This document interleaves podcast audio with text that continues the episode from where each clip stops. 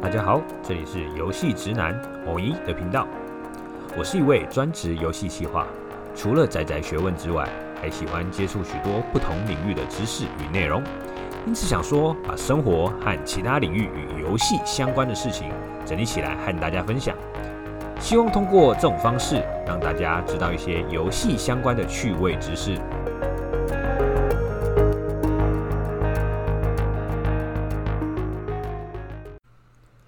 大家好，我是游戏企划欧一。今天开启了这个宅游戏系列，我会来分享一些我觉得不错的游戏，或是对于游戏类型去做深入的探讨。这样子，像时常我们会听到所谓的 RPG、FPS 这些名词，就是所谓的游戏类型啦。游戏类型不单单只是一种将游戏分类的方式，它其实更是一种玩家可以明确获得乐趣的规则与方式。所以，深入了解各种游戏类型，便能发现许多人类的渴望和获得乐趣的方式了。像是 FPS 游戏，一定都会有所谓的爆头奖励，可能正是古代狩猎行为影响的原始冲动，让我们对于这样的行为可以产生莫大的成就感。不过，我们这次呢，我不想先从太广泛的游戏类型说起，而想要从一个比较小众的游戏类型做初次尝试的切入，那就是所谓的塔防游戏。讲到塔防游戏，想必很多人脑海里很快都会浮现一个画面，就是有一条通往终点的路，敌人顺着这条路进攻，玩家则要盖不同的炮台来抵挡敌人，使其不靠近终点的游戏。没错，塔防游戏的目的其实很简单，就是想尽办法阻止敌人靠近最后的终点啊。那玩家呢，可以采取的手段，基本上就是盖起所谓的防御塔来阻止敌人的进攻了。不同的塔防游戏，其创意和好玩的点就在于可以有许许多多不同种类的玩法的防御塔，像是最经典的缓速塔和范围伤害塔的组合，在前面盖一座冰雪塔，那将敌人的移动速度给降低之后，趁敌人聚集成一大波怪时，使用范围攻击，造成巨大的 AOE 伤害。这种组合就会让玩家认为自己很聪明的小策略。加上看着一波波怪物被消灭时的成就感，我想这就是塔防游戏迷人的地方啦。在我的定义上，我认为塔防游戏是个轻度策略的游戏类型。玩家在游戏中要去思考的核心点就在于塔的摆放位置，还有就是资源的应用了。先聊一下塔的摆放位置这个点。由于塔防游戏中你需要防守的路线都会长得不太一样，这是因为设计者会去设计许多不同的路线来考验玩家。因此，你要判断什么种类盖在什么地方，就是塔防游戏的核心精髓了。举例来说，如果今天有一座塔是范围的攻击，每一段时间就会对周围八宫格造成伤害，此时这种塔就不能盖在直线路径的旁边，而是要盖在有转角的地方。那最好还是一百八十度那种大转角，因为盖在直线旁边，那每次塔攻击的覆盖面积其实就只有三格。而转角处的话，它每次可能覆盖的面积都是五六格以上，那两者相比，DPS 就会差很多了。所以说，针对不同的塔，应该盖在地图的哪个位置，才能产生最大的 DPS，就是玩家要去思考的部分了。资源应用的部分，就是你要使用金币来做什么事情，才能达到当前的最大效益化。像是要使用金币来盖塔、升级炮台，或是某些游戏会有的科技、利息或投资等等。所以你就要去斟酌说，现阶段我到底有没有办法守住这些敌人？如果可以的话，那我就可以进行投资的动作；如果不行，那我就必须要盖塔或是升级炮台来想办法阻挡敌人了。投资和利息是一个蛮有趣的概念，会让玩家在后期有金钱提升的决策。所以我这边想特别提出来说明一下，投资这个设计呢，概念其实就是你先花一笔钱，然后在之后的游戏中会随着回合或是时间额外获得一些。举例来说，就是你先给一百块，那之后每回合你的收入可能就会增加十块这样子。那只要越早期投资，你就可以获得越多的额外奖金了。因此，在可以挡得住目前怪物进攻的情况下，进行投资可以让你后期有更多的资金可以运用。当然，这个是比现实中的投资都稳稳妥多了，对不对？所以提早进行绝对都是利多的情形。那另一个利息其实也是类似的概念，它的做法是你手上的金币先不要花掉。那等回合结束的时候，那它就会依照你手上拥有多少金币来返还一定的比例了。那这个设计除了塔防游戏会常见以外，其实之前有一款比较知名的叫做自走棋的游戏，它其实就很很多利用这个方式去做经济控管的部分。这样就是我先存呃五十块，那我这样下一回合又可以多五块钱。那你一直在累积这个滚雪球的金币优势，你就更容易打赢敌人了。这样。那投资和利息的设计，就就都是为了让资源应用会有更增加时间轴的策略，它就不会只有单回合的这件事情，还要跨回合去想。你要去想两回合、三回合，甚至十回合之后的一些策略的方式。所以你要思考，现在多盖点塔，还是要花钱让之后收入增加？那判断的依据，就像我刚刚说的，就是现阶段你到底有没有办法守住敌人啊？那相对来讲，这两种设计利息是比较友善的，因为如果你在最后发现，哎呀，我守不住的时候，你就可以紧急加盖防防守啊，这样子，那投资花下去其实就来不及了。这样，那这个后期金钱提升的设计，就是要让玩家不会只是单纯说我我有钱就只是一直单纯盖塔而已，有另外一种因素的拉扯，那玩家就会有更多的思考空间。塔防游戏这种资源应用或是盖塔防守的概念，其实算是非常的独特的。那它一开始到底是怎么来的呢？我有上网查了一下，网络资料有些人会提到，最早的塔防游戏是有一款所谓的 Rampa，那这是一款一九九零年在当时阿塔利主机的游戏。不过这款游戏其实有的只是盖塔打怪的概念，它其实并没有我们现在认知的一些比较经典塔防游戏的元素在里面。那塔防游戏的基本框架，它其实就是从 RTS 类型的游戏之中不断简化而来的产物。什么是 RTS 呢？RTS 就是所谓的即时战略游戏。那这是一种模拟战争的游戏，玩家在有限的资源里面想办法击败对手。你看，它就有一些关键词的部分已经开始有点类似了哦。其中，你可以用的一种战术，就是包含了盖塔防守基地的这个战术。这样，那当时由于美国暴雪公司所开发《星海争霸》还有《魔兽争霸》这两款游戏，真的是红遍半边天，所以这两款游戏都有包含让玩家可以自制地图的功能，因此有大量的玩家。的创作在这个时候产生，那全球知名的 MOBA 类型游戏也是在这样的环境下孕育而生的。然后有一些很聪明的玩家就把这个刚刚提到盖塔防守基地的这个概念给极致化，并让游戏目标弄得更简单，也就是目前我们所熟知的这些塔防游戏的要素了。好了，那现在我们就来聊聊塔防游戏设计的一些核心概念吧。基本上，玩家要在现有的资源下，针对目前会出的怪物类型来盖上合适的防守塔。这个怪物类型和防守塔的对应是设计时的重点之一。最基本的呢，那就是防守塔它会有所谓的攻击力跟攻击速度的参数，那怪物就会有移动速度和血量。攻击力比较低、攻击速度很快的塔，那跟高攻击力但是攻速慢的塔，也许我们在计算 DPS 的时候它其实是相同的，但是它们可以对应的状况就会不一样。当对方的怪物是移动速度比较快的种类，为了避免漏怪，此时应当选择是高攻速、低攻击力的塔。这样才能确保每一只怪物在经过塔旁边的时候都会被攻击到。那如果你盖的是高攻击，可是是低攻速的塔，那就算第一只怪在进入攻击范围时被消灭，但是后面的怪物会因为移动速度比较快的关系，可能在塔还没有办法进行下一次攻击的时候，这些高跑速的怪物就会通过塔的防守范围了。因此，单单只是攻击跟攻速的差异，就可以针对不同的敌人，就会做出一些不同的对应措施。那为了让玩法会更加的丰富，那设计者们就会再尝试在这个里面加入更多的元素来让玩家思考了。最常见的就像是说，在天上会飞的怪物，那你就必须要盖可以打到空中的塔，像有一些所谓的炮弹塔，它就只能打到地面扩散哦，它可以打一个范围，听起来很强，可是它却无法针对空中的敌人去进行攻击，这样。那有些怪物可能会有一些护甲，比如说它就护盾或者盾牌。那这时候你用物理攻击去打他们，那效益就会很差。那这时候你可能就需要盖一些所谓的法师塔或是电流塔之类，会造成魔法攻击的塔。那最经典的还有一种就是怪物会隐形，那你就必须要盖可以侦测隐形的防守塔了。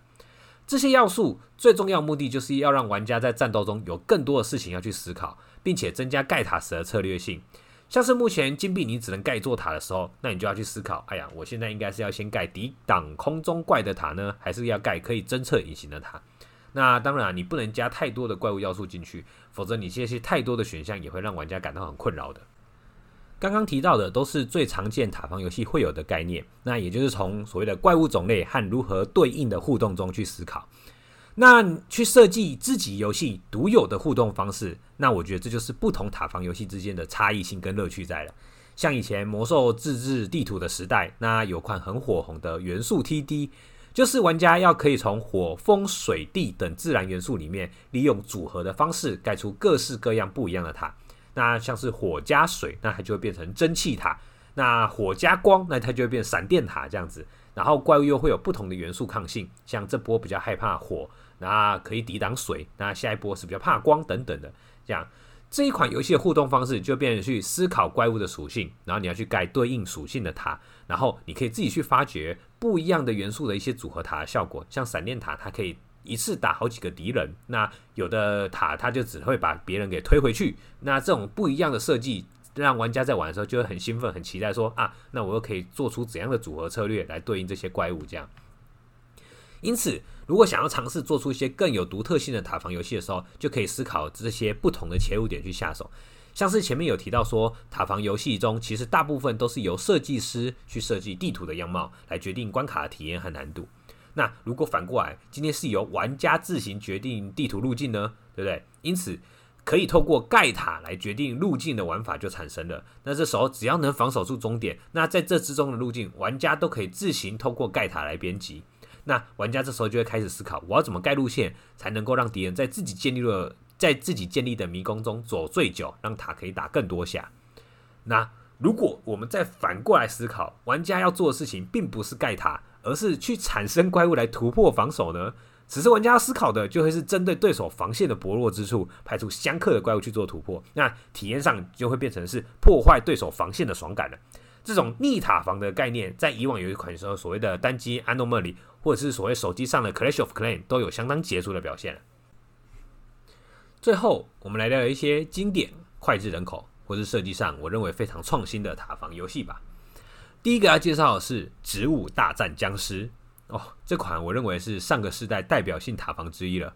首先，它采用了一个欧美相对比较熟悉的场景，就是在庭院里面对抗坏人。对抗的坏人竟然是想要吃掉脑袋的僵尸，而你可以使用的武器竟然是一株株可爱的植物。这种植物和僵尸题材的冲突感非常的吸睛。那配合题材，在玩法设计上，它也变成一些横向多直线的地图。因为僵尸它就只会单纯的往前走，不过玩家这时候他需要有五条线去做防守，它是不是像原本的塔防游戏一样，只只有一条路线？它在这五条路线上，你要游玩的思考重点就是要怎么投放防守资源在这几条不同的线上。那植物和僵尸的外观跟玩法设计呢，他们也都做了许多很符合题材的部分，这是我觉得最厉害的部分。像是僵尸头上戴了水桶，那它就变成血比较厚的敌人了。那如果我们在我们玩家在防守的时候，在前面摆上坚果，那它就会变成一道厚实的墙壁，给敌方的僵尸去啃咬。这样，那在这个简约过的玩法里面，它还是加入了一个所谓投资的设计，也就是所谓的太阳花了。那只要你前期可以多盖一点太阳花，中后期你就有足够的能量去盖新的防守阵容了。但你同样要注意的是，你是不是能够挡下目前的对手？这样，这个设计就让单纯的玩法中多了策略性。呃，总结来讲，我觉得它是一款创意、题材结合跟简约玩法设计都让我相当惊艳的一款作品了。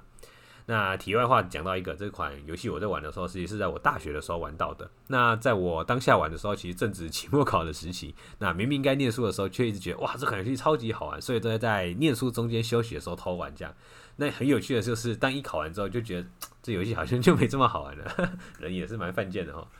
好。那第二个要来介绍的游戏呢，是所谓的《千年战争》。那这是一款日式游戏，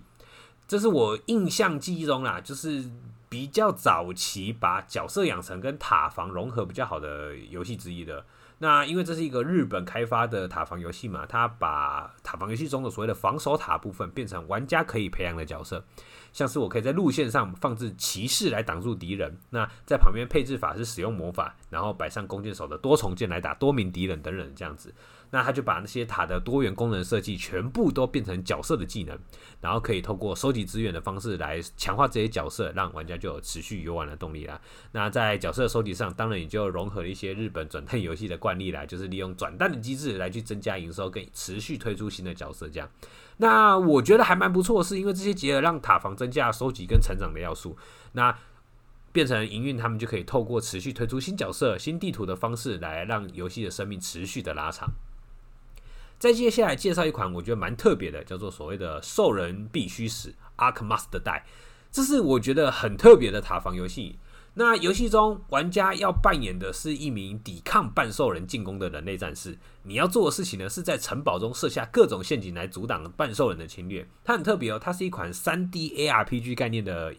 塔防游戏，所以你在游戏中你是真正真正要操控这个人类战士的。你在操控的时候。你可以进行利用它来去进行很多攻击的部分，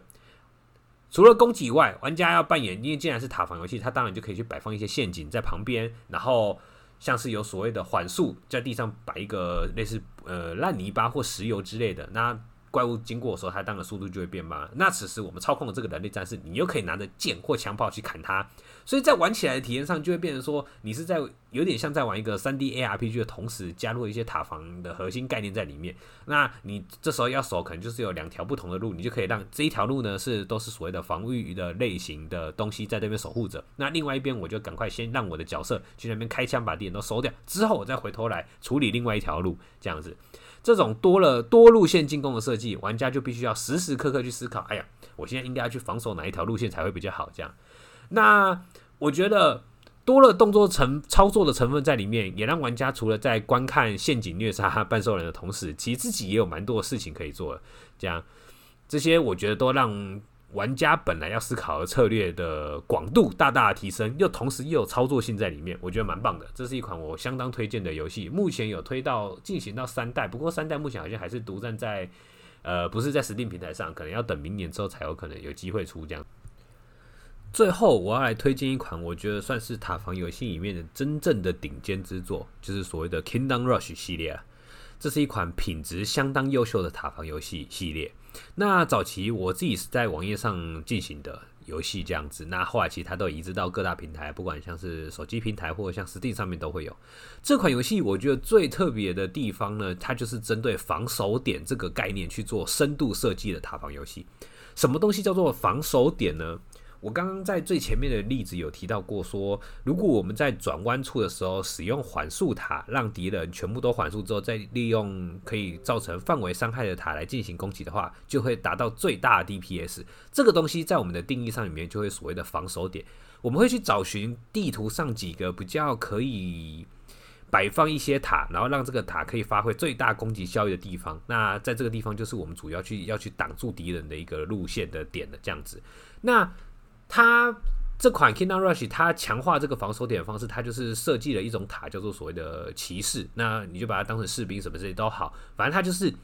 会生产士兵。可是它站在路上，它不是站在，因为像一般的塔防游戏，它就是呃道路。那道路基本上你是不能盖塔的，塔都是只能盖在道路两旁的，譬如说像是高山或是房子的地方之类的地方，就是比较旁边，不是在路上这样。这个。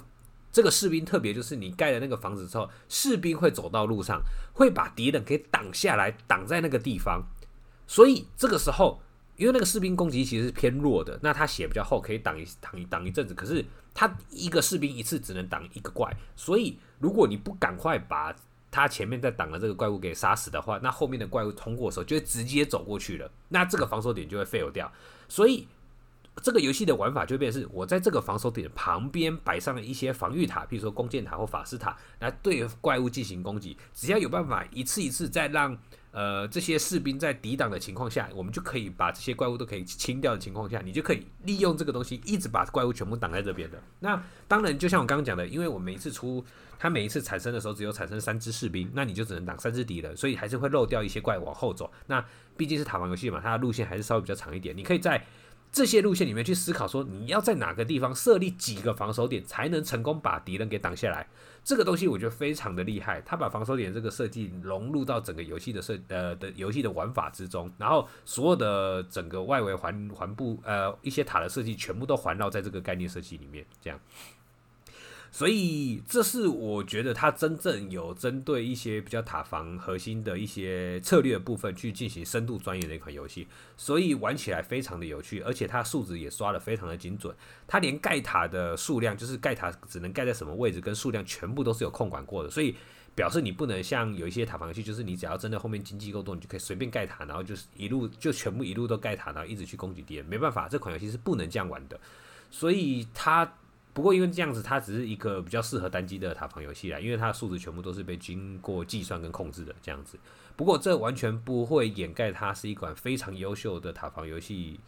的一个品质这样子。好，以上那就是我们今天讲的塔防游戏的一些介绍跟概念啊。最前面的时候有简单介绍一下什么是所谓的塔防游戏，然后塔防游戏有一些怎样比较特别的地方，然后也简单介绍一下塔防游戏的演化跟我觉得比较好的塔防游戏这样子。这种塔防游戏玩起来相对来讲还是蛮轻松的啦。所以有的时候比较疲累的时候，有时候玩游戏其实你也知道，心累的时候你要玩游戏其实也有一个门槛要跨越的。